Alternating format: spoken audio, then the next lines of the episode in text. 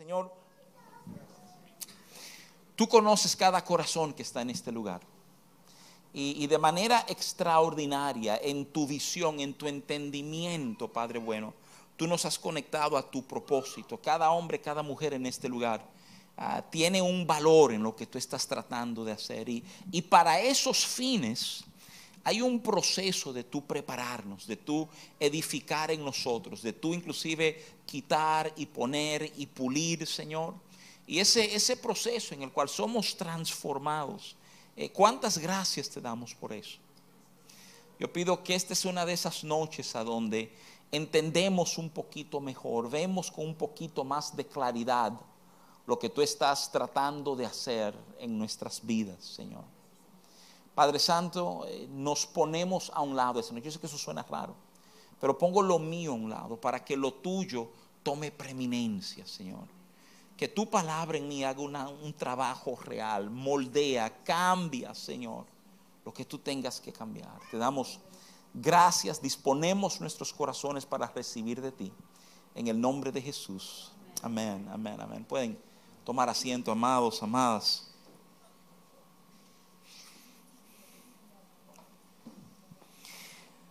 Miren, yo creo, tú sabes que hay diferentes actitudes, y yo he compartido esto en otros momentos hay diferentes actitudes que las personas toman con la Biblia. Yo creo que hay personas que toman la Biblia como un libro histórico, otros lo toman como un libro informacional.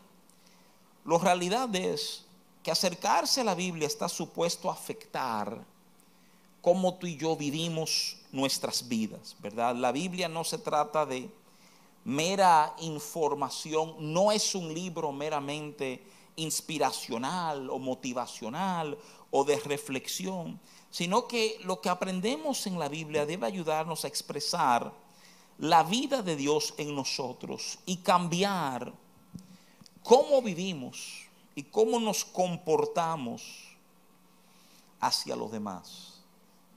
Ah, y tú quieres saber lo, lo lindo, lo que a mí me impresiona de la Biblia, es que la Biblia no es un libro que simplemente me dice, mira, esto es lo que tú tienes que hacer sino que la Biblia tiene momentos a donde se detiene a retratar el proceso interno de nuestros corazones.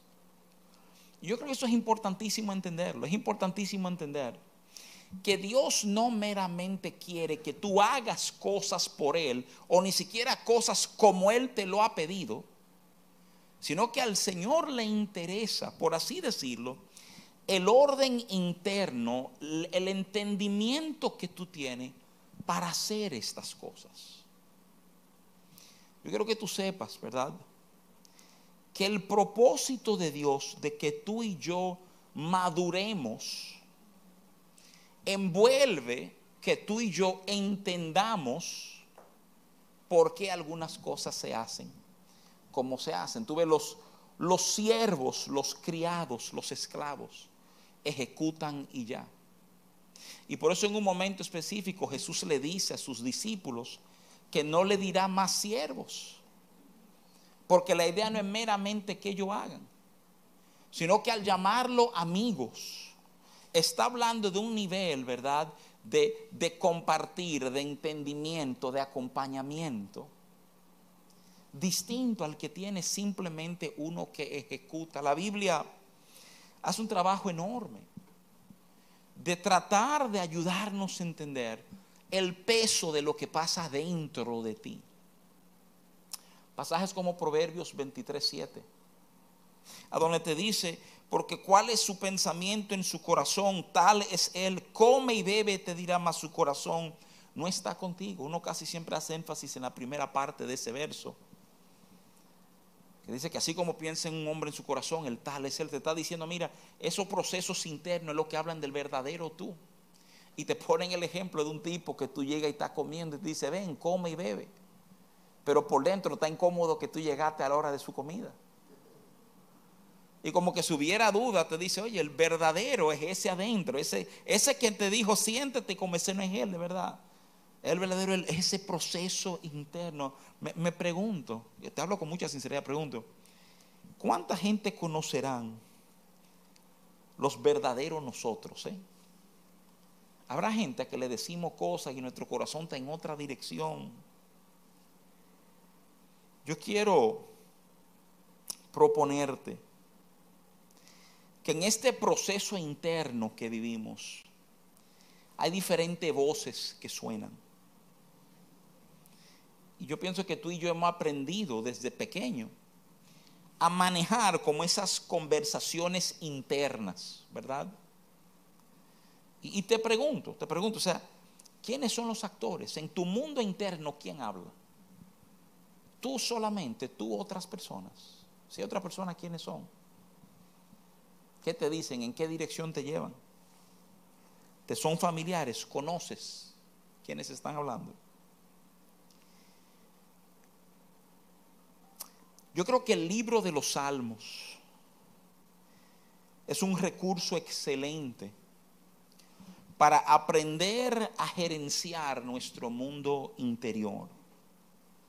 Mira, si el libro de Proverbios nos da sabiduría para vivir nuestra cotidianidad, ¿verdad? Para hacer, para caminar de maneras que agraden a Dios, yo no encuentro coincidencia que el libro de los Salmos es el libro que le precede, que antes de llegar a Proverbios tú tienes que llegar a Salmos. Porque, porque antes de tú caminar correctamente, tu corazón tiene que estar correcto. Y alguien dirá, pero el libro de los Salmos enfoca adoración. Y yo te quiero simplemente señalar que tú siempre vas a poder identificar un corazón correcto por lo que adora. Te sorprenderías muchas veces las cosas que sutilmente colocamos a donde no tienen que estar. Yo creo que el libro de los Salmos es uno de los libros más reales de toda la Biblia pocos libros, incluyendo ¿eh? libros como Éxodo y Jueces y Primera de Reyes, que te muestran a hombres íntimos a Dios frustrados con Dios. Son tan reales como es el libro de los Salmos. El tipo de declaración que te cuenta el Salmo te, te habla de procesos de corazón muy intensos Hay un término literario que algunos recordarán del bachillerato cuando dieron literatura y examinábamos diferentes figuras de escritura, el, soliloquio. Soliloquio es una forma de escritura donde en esencia estamos hablando solo. ¿eh? Tú no estás hablando con otra persona, tú estás hablando contigo mismo. Hay hay por lo menos dos salmos que tienen esa característica. Dos salmos que no están dirigidos, óyeme bien, al pueblo, inclusive dos salmos que en momentos ni siquiera están dirigidos a Dios. Son dos salmos como que te permiten ver ese, ese mundo interior de David. Y, al dejarnos ver ese mundo interior, yo creo que el diseño de Dios es darnos un enorme consuelo a lo que está pasando en nuestro mundo interior. Déjame serte muy honesto. Yo creo que no siempre compartimos ese mundo interior con la gente. De hecho, si acaso lo compartes con alguien, debe ser con dos o tres personas muy íntimas. Pero cada uno de nosotros, aún esposos, ¿verdad? tienen cada uno ese mundo interior a donde medimos y pensamos y llegamos a conclusiones y tomamos decisiones y priorizamos y nos amargamos y nos ofendemos y descansamos.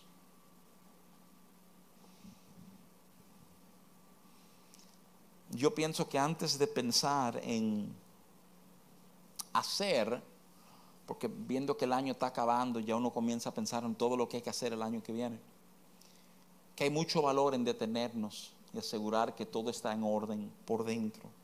Mira, los dos salmos que te dije que contienen soliloquios, el Salmo 42 y el Salmo 103. Inicialmente yo quería resaltar alguna cosa de ambos de ellos, pero te soy franco, me fajé a trabajar el 42 ah, y, nunca llegué al 103 por la cantidad de cosas que dije, déjame no alocarme, déjame trabajar lento para que sea de bien para nosotros, ¿verdad? Entonces yo quiero detenerme contigo esta noche y revisar el Salmo 42. Tiene 11 versos. Y ya te he adelantado algunas cosas. Tiene que ver con procesos internos, ¿verdad? un comentarista bíblica muy conocido, Matthew Henry, propone, propone que cuando el Salmo 42 se escribe, hay cierta incertidumbre en qué momento de la vida de David se escribe, pero lo que sí queda claro es que en el momento que se escribe es un momento donde David, por X o Y, está lejos del tabernáculo de Dios. Proponen dos diferentes momentos. Uno, cuando Saúl lo estaba buscando para matarlo. Sería un momento muy difícil en la vida, ¿verdad?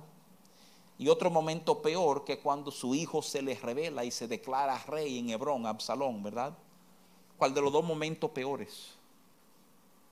Y es en este escenario de un momento difícil, a donde yo no puedo ni siquiera ir al lugar a donde yo sé que me puedo encontrar con Dios, que el Salmo 42 se escribe.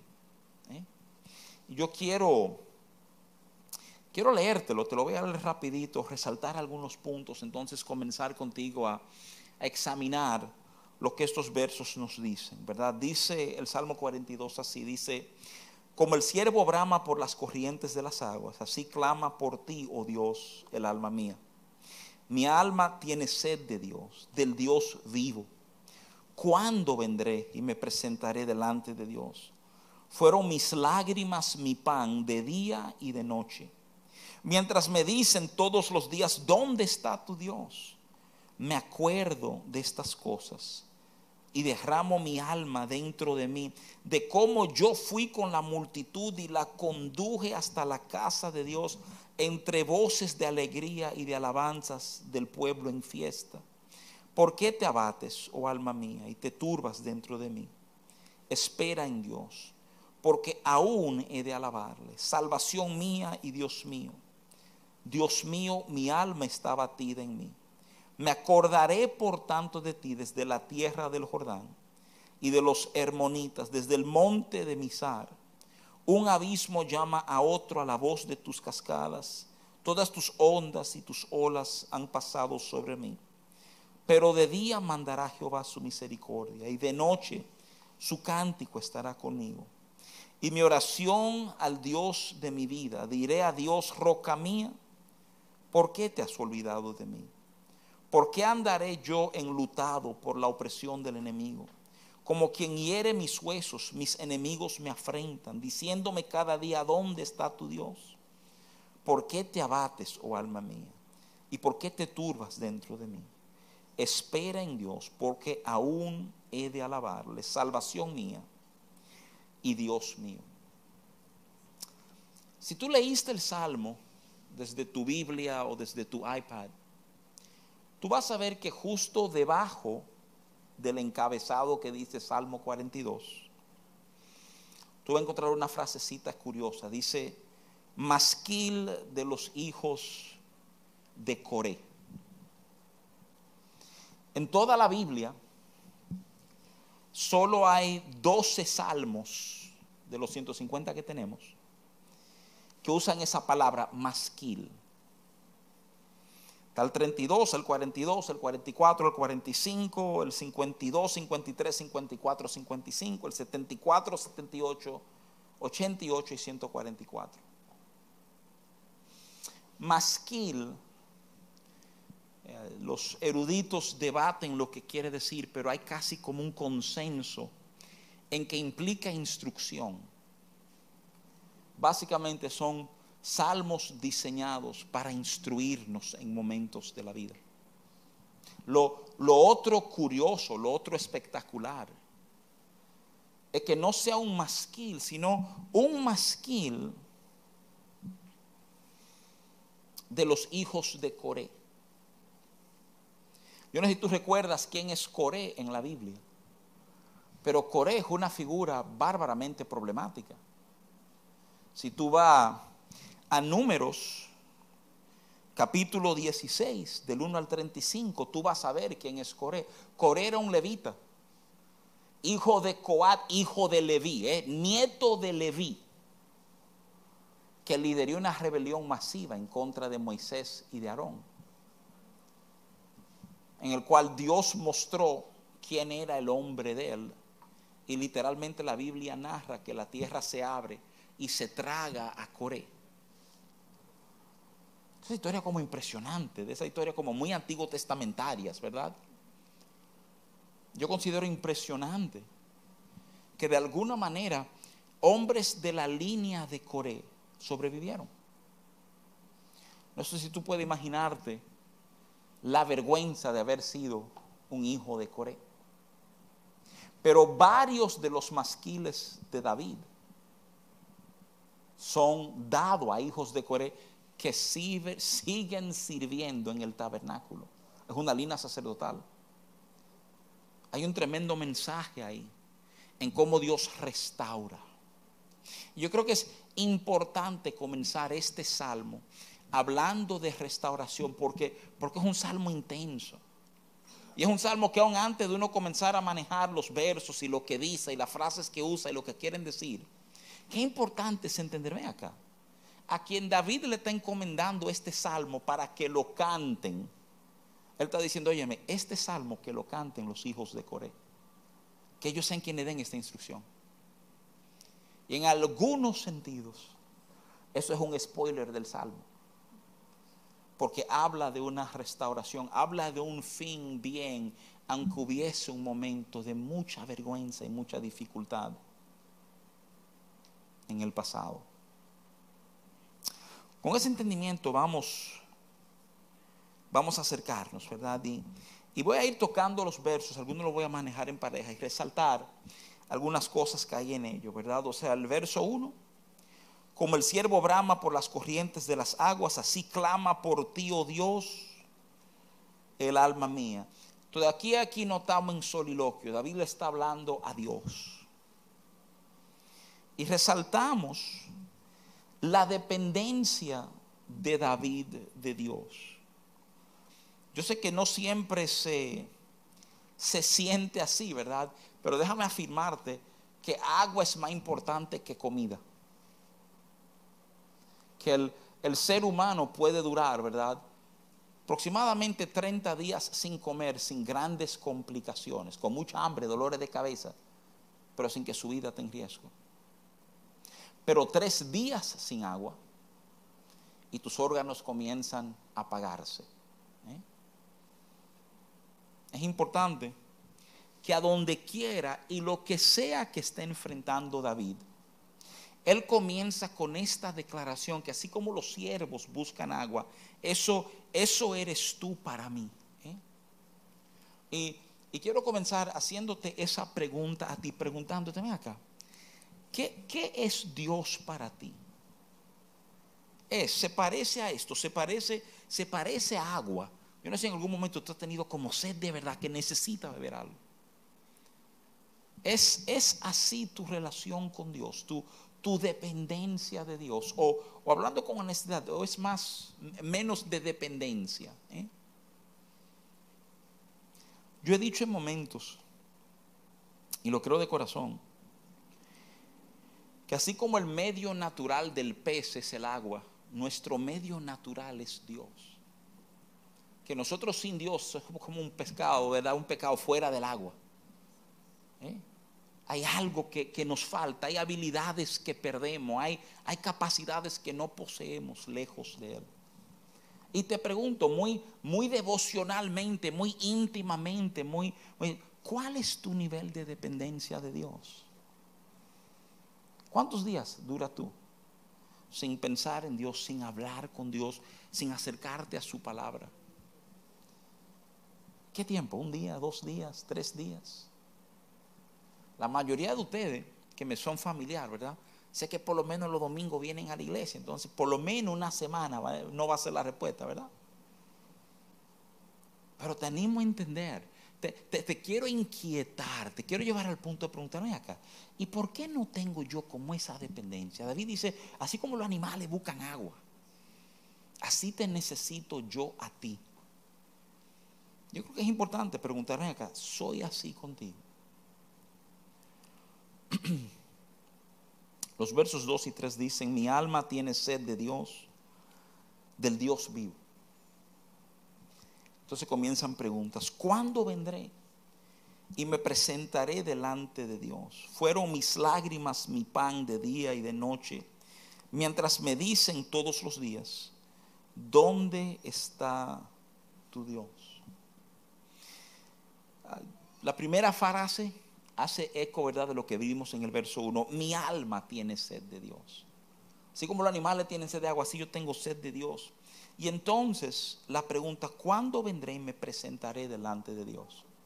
Yo quiero ayudarte a entender que los judíos tenían por costumbre, ¿verdad? Que su, su oración, la presencia de Dios está en el templo, aún, aún en la diáspora, cuando son llevados en esclavitud a Babilonia. La Biblia dice que Daniel oraba con las ventanas abiertas en dirección a donde estaba el templo, aunque él tuviera en otra nación. Porque en la mente, en el entendimiento de los judíos es que a donde está ese templo, ahí vive Dios. Y David se está preguntando, ¿cuándo podré yo otra vez presentarme delante de Dios? Yo creo que una de las extraordinarias glorias de vivir en el Nuevo Testamento es que nuestro afán no tiene que ser por el lugar. Si yo puedo presentar, porque, porque ahora el Señor mora en nosotros. Nuestro tema no es el lugar, nuestro tema es más bien la forma. Hay una forma de presentarse a Dios. La Biblia dice en el Salmo 138, verso 6, porque Jehová es excelso y atiende al humilde, mas al altivo mira de lejos. ¿eh? Y yo creo que esto es importante, porque de nuevo, quiero ir amplio, quiero ir al contexto. Obviamente este es un momento muy difícil para David. Está lejos. Y, y tú sabes, yo creo que son estos momentos de dificultad que vemos diferentes cosas que surgen en nosotros. Y es curioso que a veces lo que estamos en lugares difíciles, la situación se nos vuelve más difícil por un orgullo que se levanta en nosotros. Es en estos lugares difíciles que nos damos cuenta lo orgulloso que somos, es cuando somos maltratados, cuando las cosas no pasan conforme a nuestra agenda, cuando la gente no nos responde como entendemos que tenían que respondernos, que hay un tipo de orgullo que se levanta en nosotros. Y es bien curioso que muchas veces siendo los necesitados lo que, lo que necesitamos que Dios haga, que Dios responda, que Dios resuelva, hay cosas en nosotros que complican ese proceso. Mi mente corre a Juan 11, corre a María y a Marta.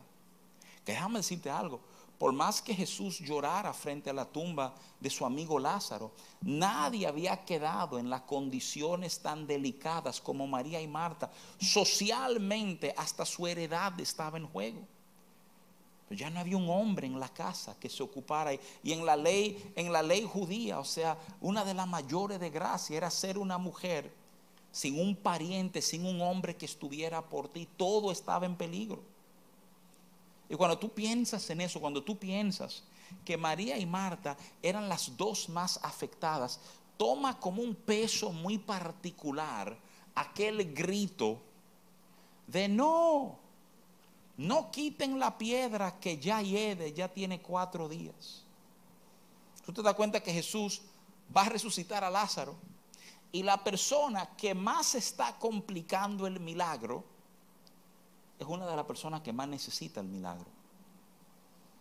Déjame proponerte que ese es uno de los temas de nuestro orgullo. Que en situaciones difíciles uno quisiera decir que siempre respondemos humildemente, pero no es verdad. Estas situaciones difíciles y situaciones adversas sacan cosas de nosotros. Señores, algunos de nosotros arrastramos un entendimiento sutil, no abierto, no público. Es más, algunos ni lo sabemos bien, pero algunos arrastramos un entendimiento de que Dios me debe. Y cuando me encuentro en esos momentos difíciles, esa idea de que Dios me debe, de que yo he cumplido con Dios y por ende ahora le toca a Dios cumplir conmigo y resolverme y ayudarme y bendecirme y sanarme. Y cuando yo me veo cogiendo lucha, A veces algo sale de nosotros que no es, y tengo que hacerte claro, no es como lindo, no es, no es algo noble, es como un tipo de exigencia. Y algunos somos bien inteligentes y no se lo pintamos a Dios como una exigencia. Somos tigres y lo pintamos como una decepción. Estoy decepcionado con el Señor. Pero cuando tú, tú le metes mano y tú comienzas a saborearlo, te vas a dar cuenta que hay un tema como de orgullo que sale de nosotros en momentos difíciles. Y te, te cito el Salmo 138. Porque yo necesito que tú entiendas cómo Dios trata con nosotros cuando el orgullo sale. ¿Tú sabes cómo Dios trata con nosotros cuando el orgullo sale? ¿Eh? De lejos, hay, hay distancia. Hay, es ese papá que va a dejar que el muchacho pase su pique, pase su pico, pase su momento. Y cuando tú te listo para hablar, tú me dejas saber. Y entonces, óyeme bien, lo que perdemos tiempo somos tú y yo, ¿eh? Él no pierde tiempo. Él está conectado a eternidad. Tú y yo somos los temporales en muchos sentidos. ¿eh? Pero Él va a esperar. El clamor de David es, ¿cuándo podré estar en tu presencia otra vez? Dice que sus lágrimas fueron su pan de día y de noche.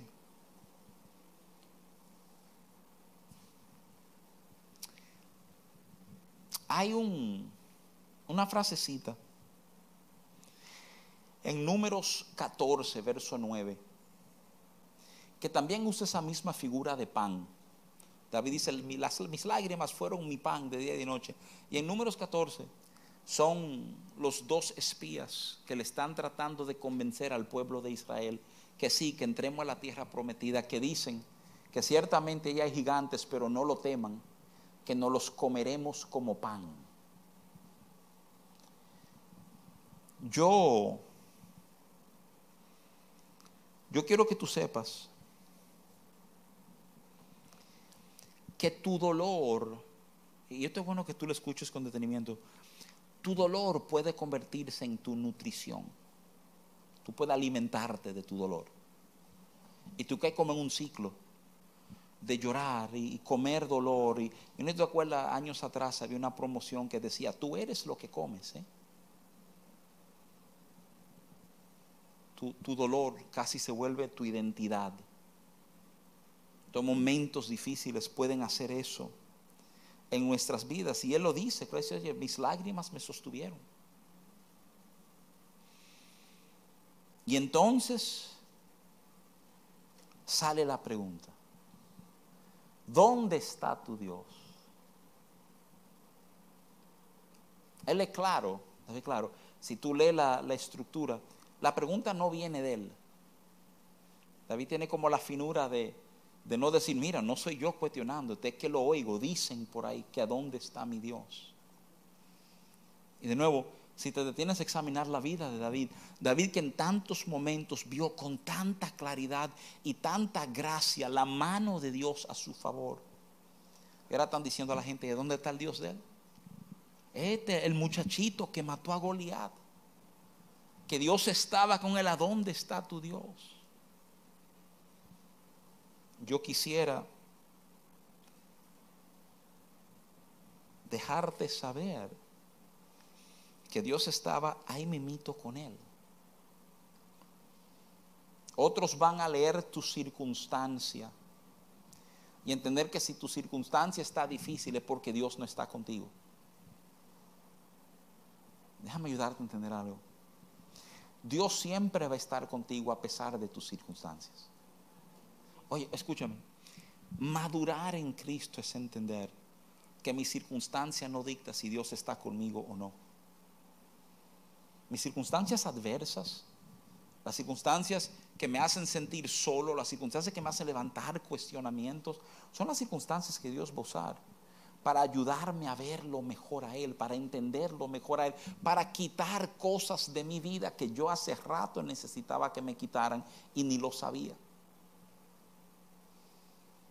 Yo creo que es importante que tú puedas pesar esa pregunta, ¿dónde está tu Dios? Vuelve a salir en el Salmo.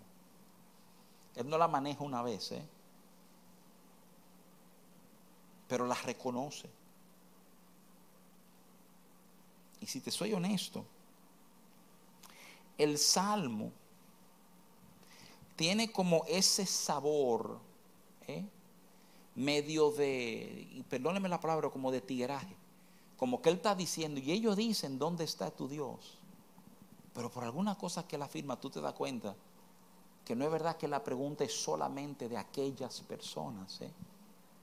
sino que de alguna forma ese grito representa algo que él está sintiendo y pensando también.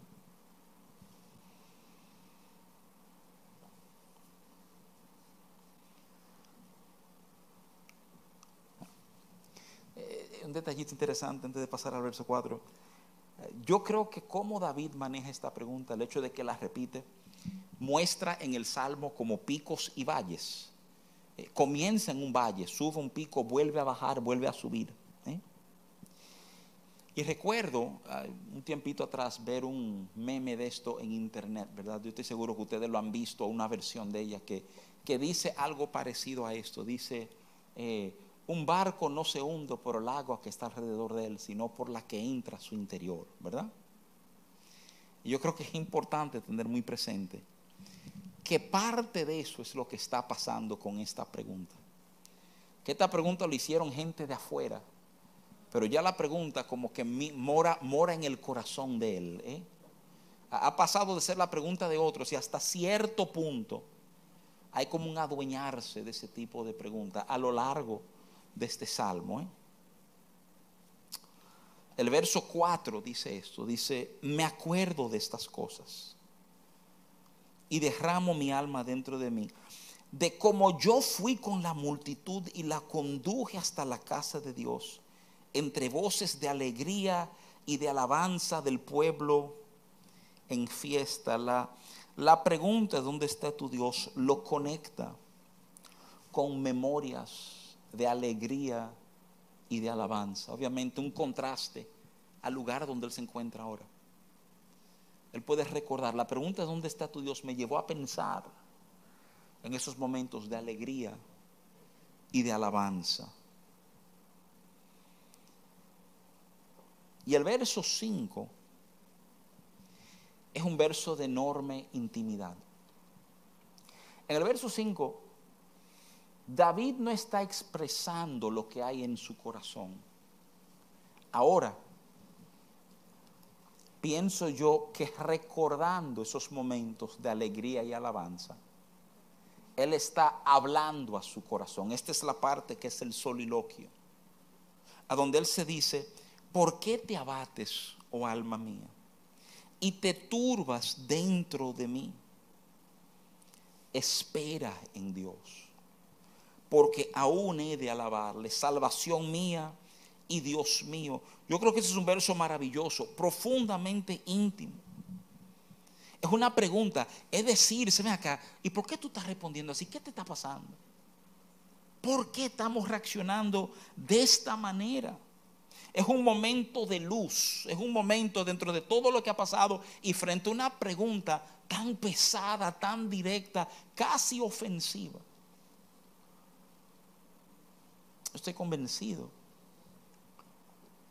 que aunque es David hablándose, es la voz del Espíritu Santo. Y quiero por un momentito detenerme y ayudarte a entender el peso del verso 5 del Salmo 42. Tú ves el verso 5 del Salmo 42 es el momento cuando mi espíritu, conectado con su espíritu, le dice a mi alma, ¿eh? el alma del hombre, bíblicamente hablando, es sus emociones, es su raciocinio, es cómo respondemos, ese eres tú. Tu alma es como tú respondes a la vida. Y déjame ayudarte a entender, hombres y mujeres sin Dios no tenemos, no tienen otro recurso que enfrentar la vida, y perdónenme la palabra, pero almáticamente, en conformidad a cómo su alma responde. Si eso te hace sentir bien, tú te sientes bien. Si esto te hace sentir mal, tú te sientes mal. Si esto te molesta, tú te molestas. Respondemos desde el alma. Pero el verso 5, tú estás viendo algo que se está tratando de imponer al alma. Si alguien te pregunta, ¿y por qué tú te sientes así? Pues déjame decirte algo. David tiene base para sentirse así. ¿Cómo por qué me siento así? Si más nada, porque después de servirle al rey y matar a un gigante, me están buscando para matarme. O sea, David no está exagerando. O sea, si vamos, digamos, a lo técnico, él tiene razones legítimas para sentirse que el mundo lo ha traicionado, que nadie le importa, que Dios no está atento a él. Porque si Dios está en esto, ¿cómo es posible que el rey esté tratando de matarme? O, si fuera la segunda situación a donde su hijo se ha sublevado y se ha declarado rey y viene tu hijo, viene a matarte, tú dirás, pero él tiene razones de más. A veces, digo esto con respeto, pero a veces tú y yo nos sentimos que muy mal por una pendeja. Por algo como que no tiene peso.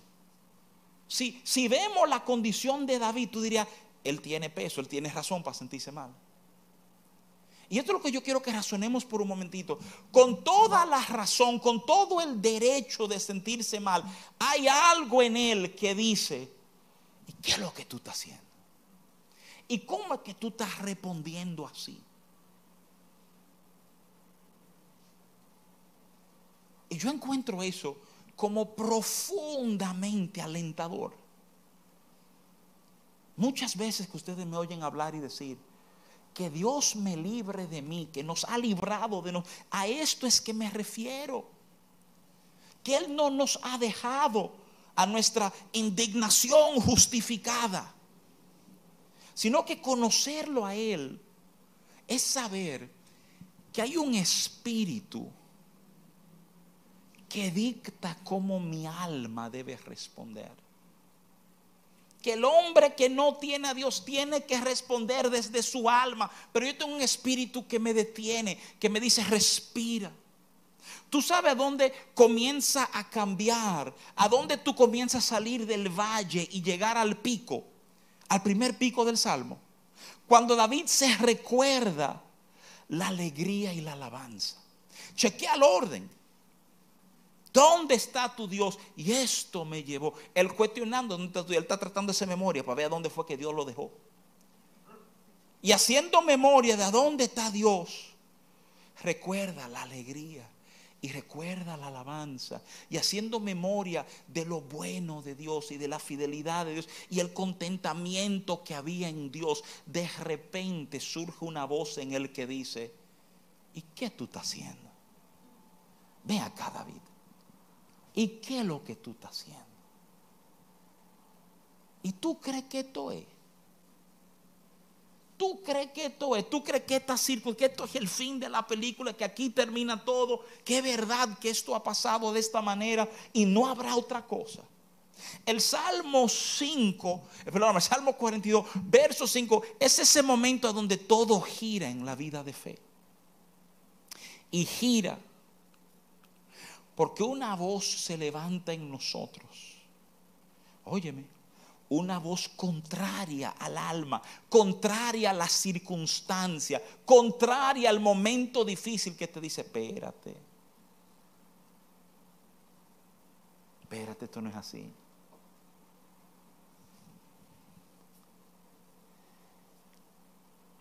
Es un momento de luz.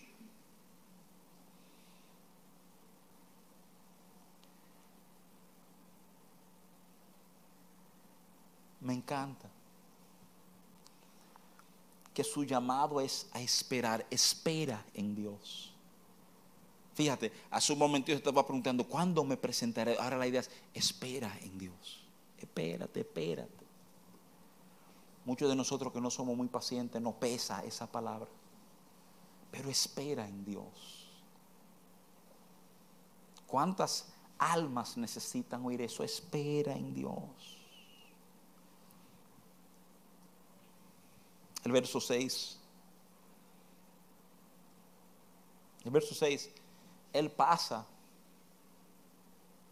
de ese momento de hablarse a sí mismo a comenzar a hablarle a Dios. Dios mío, y lo dice, por si tú lo dudabas, mi alma está abatida. Me acordaré por tanto de ti, desde la tierra del Jordán y de los hermonitas, desde el monte de Misar. Esto parece ser como un tipo de, de revelación en el corazón de David. Después de que su espíritu habla su alma, hay un jueguito de, de asincerarse. Si yo me siento mal, mi alma está, está abatida, está dolida, está sacudida, está golpeada. Y por favor, yo quiero que tú veas lo que Él hace.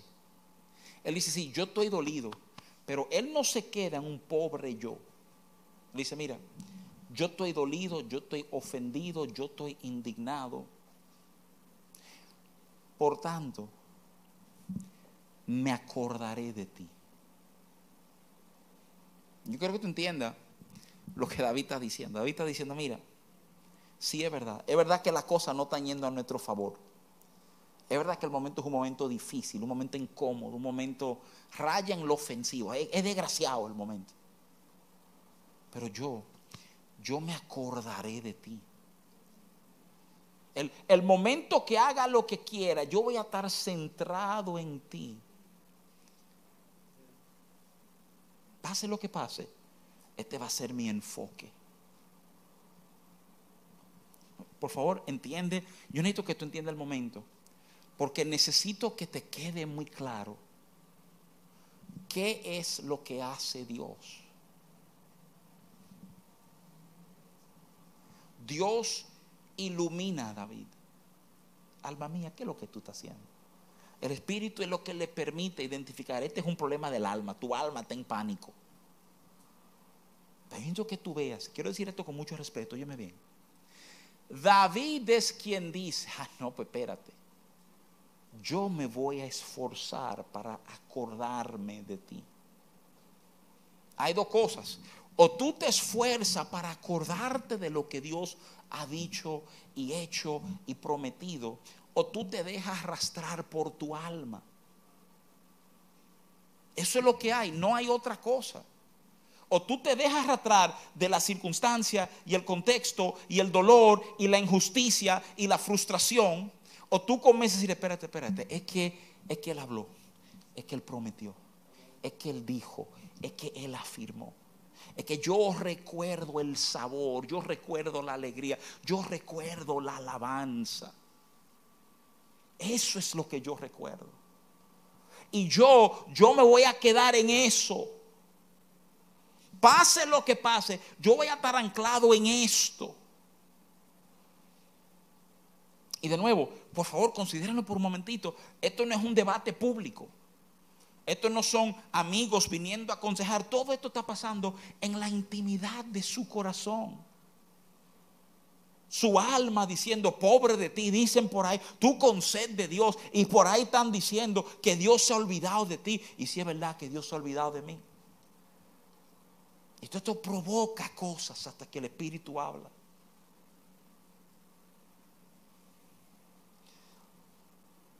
Si el verso 5 es el Espíritu hablando. El verso 6 es David tomando control, frécome, tomando control de su alma. Es David, es David diciéndole a su alma, espérate, espérate, espérate, esta es la dirección. Y por favor, de nuevo, me, asombra, hay tantos detalles aquí que uno puede resaltar. ¿Se, ¿Te dan cuenta, digamos, de la sinceridad de David? Él no te interesaba engañar a nadie. Mi alma está batida, yo estoy destruido. No es esa sonrisa, un hermano, en victoria. No, no, no, yo estoy destruido. Yo estoy, yo estoy, no sirvo para nada. Pero yo voy a acordarme de Él. Yo voy a enfocarme en Él.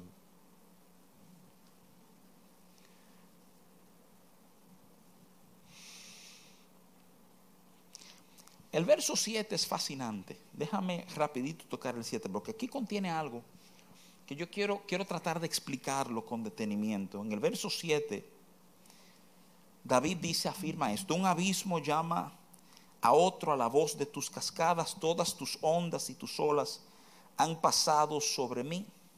La idea de que un abismo llama a otro abismo, a lo suena medio poético, medio misterioso. Los, los judíos entendían con abismo, era, era simbolismo de muerte.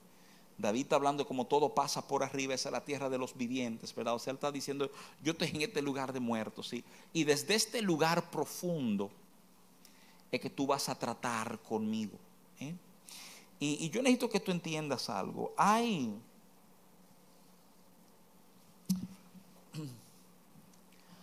Hay condiciones que tenemos que tener para entender precisamente algunas cosas. Hay cosas que cuando no la hemos atravesado, no estamos capacitados para entenderlo. Probablemente la manera más simple de ilustrar eso es decir, que hubieron muchísimas cosas que los mismos discípulos de Jesús no entendieron hasta después que él resucitó. Porque después que ellos pasaron ese fin de semana de pánico, de entender que habían matado a su líder para luego descubrir que él había resucitado, ¿verdad? Hay cosas que cambió profundamente en ellos. Déjame, déjame tomando el momento de David, tratar de ayudarte a entender algo. El que ha estado en un lugar difícil es el que puede infundir algún tipo de esperanza y aliento al que está en un lugar difícil. ¿eh? De hecho, el libro de Hebreos 2.18, hablando de Jesús, dice, por cuanto él mismo padeció siendo tentado, es poderoso para socorrer a los que son tentados. Jesús está diciendo, ¿verdad? Como yo sé lo que es tu tentación, yo soy más que suficiente para ayudarte a enfrentar esa tentación. Quien te está ofreciendo ayuda no es un indiferente que no entiende tu lucha, es uno que ha estado ahí. En estos días, yo sé que a lo mejor no conecta con toda facilidad, pero yo creo que ilustra este punto. he estado revisando mucho Apocalipsis en estos días por razones que no vienen al punto ahora mismo. Pero bien curioso, porque una de las frasecitas muy común en el libro de Apocalipsis, aparece cuatro veces, es en el Espíritu. Y yo sé que muchas veces uno oye esa frase de en el Espíritu y, pensamos, ¿verdad? Tú sabes, el Espíritu Santo, y esos momentos que uno está conectado con el Espíritu Santo.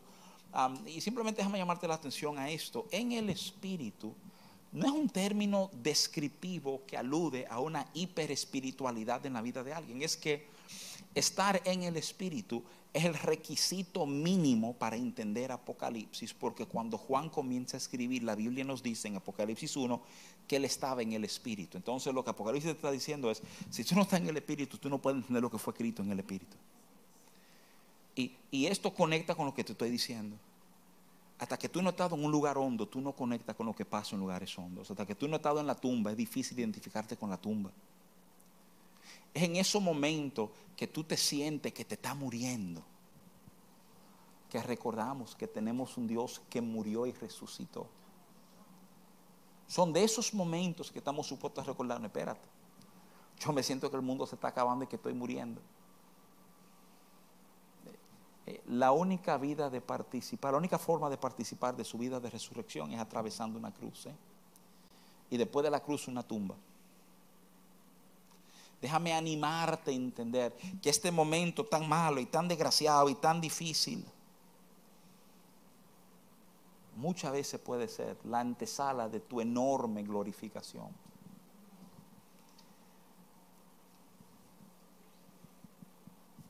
El verso 8 dice, pero De día mandará Jehová su misericordia y de noche su cántico estará conmigo. Y mi oración al Dios de mi vida.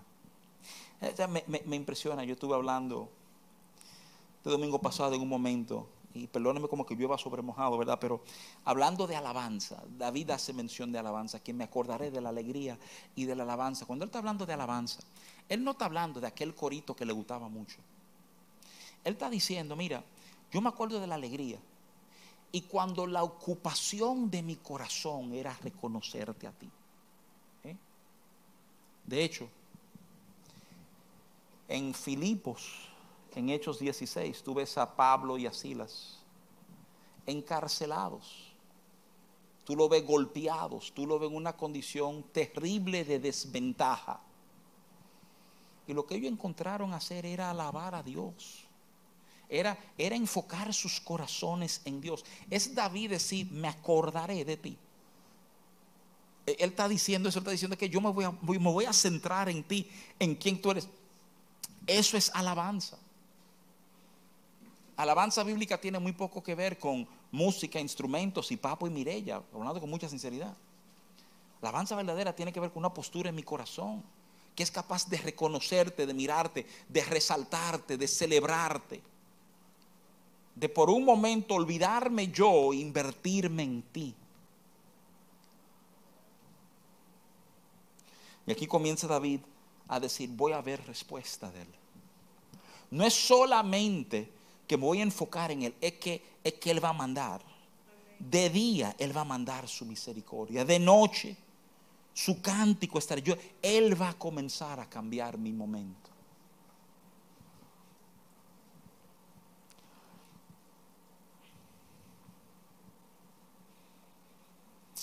El 9 y el 10 dice, diré a Dios, roca mía, ¿por qué te has olvidado de mí?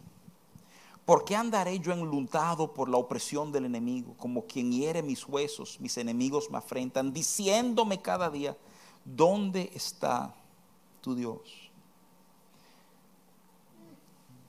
Diré a Dios. Preguntas que vienen desde el dolor y ofensa. ¿Por qué me olvidaste? ¿Por qué yo enlutado y deprimido? E, es curioso, te dije que este salmo es un salmo de valles y picos. Comienza en un valle, sube un pico y aquí como que vuelve a bajar al valle. David vuelve a hacer preguntas como duras. Déjame ayudarte a entender algo, por favor, porque es importante reconocer esto, porque muchas veces ese es nuestro proceso. Y tú lo sabías. Yo quiero decirte, no, mira, tú y yo pasamos momentos como flojos y medio almáticos y como desconectados del Señor y en pánico, conectados con mis circunstancias. Pero entonces encuentro, recuerdo lo de Dios y ya salgo de eso, bueno, bienvenido y bienaventurado seas. Pero eso no fue lo que David pasó. ¿Tú David estaba en un valle, recuerda lo de Dios y como que vuelve a enfrentar las mismas preguntas. Se parece, con todo respeto, a un duelo. ¿Sabes que el duelo hace eso contigo? Eh, alguien que tú amas muere y tú te pasas los primeros días llorando yo creo que el entendimiento de todo el mundo es que ya al pasar el tiempo, tú sabes, a las dos semanas, se supone que a las dos semanas estamos llorando menos que el día que pasó. Y que ya a los tres meses, como que ya estamos mejor que lo que estábamos dos semanas desde la fecha de que murió la persona. Pero la realidad del caso es que el duelo tiene una manera muy particular que a, los ocho meses de tú haber perdido a alguien, te despierta ese día perdido en lágrimas. ¿qué pasó? Y no habíamos mejorado, sí, habíamos mejorado. Pero hay esos momentos como que estos jalones para atrás. Y yo, yo quiero animarte a ser muy como David. Él no, él no desistió. Si tú ves la primera vez que él manejó las preguntas, la pregunta de dónde está tu lo maneja algo diferente esta vez. La pregunta está, pero esta vez él dice, yo le diré a Dios. Le voy a traer mi dolor, le voy a traer mis preguntas. Ustedes me han oído decir en momentos que nuestro dolor se trae a Dios. Y el pasaje termina en un pico. Valle, pico, valle, pico. Es como si se repitiera el verso 5. ¿Por qué te abates, oh alma mía?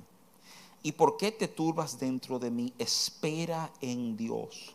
Ahora, oye, esto es increíble. Espera en Dios. ¿Cuándo me hubiera gustado como que el salmo terminara y espera en Dios? Y uno podría haber preguntado, venga, ¿qué quiere decir espera en Dios? Espera que Dios te libere. Espera que Dios cambie toda la circunstancia. Espere que Dios resuelva tu problema.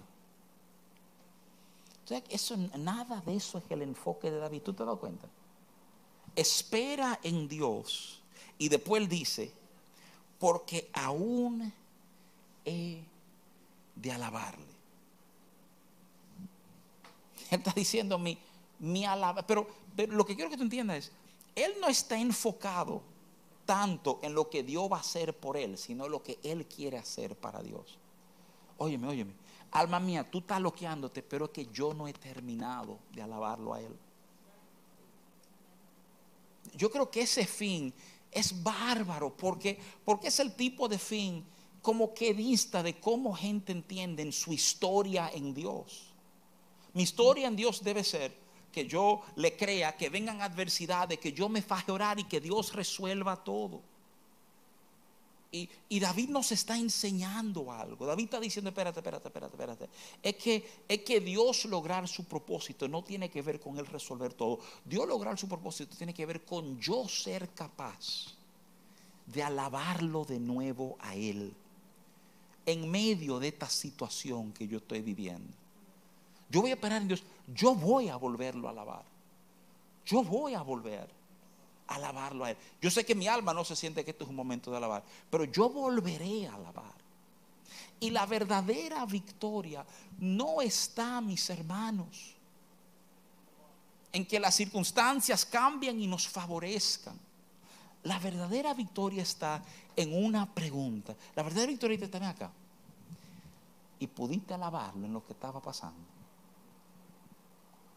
Porque si pudiste alabarlo en ese momento, en medio de todo tu afán y tu dolor y tu aflicción y tu incomodidad, fuiste capaz de ponerte a un lado tú para ponerlo a Él en el centro, un morir a ti, para que Él sea todo. Déjame decirte algo. Eso es justamente lo que Él está buscando en nosotros. Yo quiero invitarte a tomar estos días y revisar el Salmo 42. Léelo, léelo y deja que el Espíritu Santo hable a tu vida. Que de alguna manera este proceso del corazón de David se dé en nuestros corazones, que tú lo puedes identificar. Que tú puedes identificar tu alma, que tú puedes identificar tu orgullo, que tú puedes identificar tu entendimiento de cómo las cosas deben ser. Que tú puedes identificar las preguntas incómodas que portamos, creo que casi todos. En momento tenemos preguntas incómodas y difíciles para el Señor, estamos dolidos. Y no reconocer nuestro dolor, perdóname, también es un acto de orgullo. Qué importante poder decir, sí, estoy dolido, estoy ofendido. Y entonces esperar que ese espíritu te diga, ven acá, ¿qué es lo que tú estás haciendo? Y nosotros, y nosotros colaborar con eso, nosotros agarrarnos de decir, espérate, eso es verdad. Miren, quiero cerrar compartiendo un breve testimonio. No es mío, y como no es mío y no me han dado autorización, porque no lo pregunté y se me ocurrió ahora, no voy a usar los nombres para no implicar a nadie, pero una persona muy amada nuestra, se encontraba en cuidado intensivo estos días con un problema muy serio del corazón. Y cuando yo llamé a esta persona, y, no le puedo mentir, lo llamé con la intención de dar ánimo, pero no extremadamente animado con la, el pronóstico que había con su condición, ¿verdad? Le dije, mira, dime de ti cómo tú estás. Y la persona a mí me sorprendió completamente cuando dijo, mire, yo he entendido algunas cosas. Yo he entendido que si esta noche muero, yo no perdí, ni el Señor perdió. Y si vivo, el Señor hará lo que Él quiera hacer con mi vida. A mí me bendijo de una manera extraordinaria que alguien me esté diciendo, yo estoy a punto de morir y si muero yo sé qué ganancia para mí. Porque Pablo dice eso. Yo vi a alguien, de verdad con mucha sinceridad, que le había pedido como el miedo a la muerte. Y tú dices, ¿cómo así? Porque todo el mundo le tiene, no. Pablo dice que no, Pablo dice que la muerte perdió su aguijón y el sepulcro su victoria. Pero cuando vivimos conectados a lo nuestro, es muy fácil olvidar que lo importante es lo de Él. Y como le decía, hay que ganancia. Si yo parto, es ganancia. Me trabajó profundamente. Me hizo cuestionar alguna cosa sobre mi corazón y posturas en mi vida. Y déjame animarte a hacer lo mismo. Si, si en algo esto te sirva, que te sirva para ayudarte a entender mejor el proceso de tu corazón. A entender esas voces en tu corazón. Identifícalas, cuáles vienen de dónde, cuáles han venido de afuera, cuáles son agua que han penetrado a lo interior. ¿eh? Y cuál es la postura que debemos tener delante del Señor. Van a haber valles, pero el Señor nos vuelve a subir a picos. Y en ese entendimiento debemos andar. Amén, amados. Voy a decir, vamos a hacer preguntas, pero mentira, pónganse de pie. Vamos a orar, vamos a, vamos a despedirnos esta noche, ¿verdad?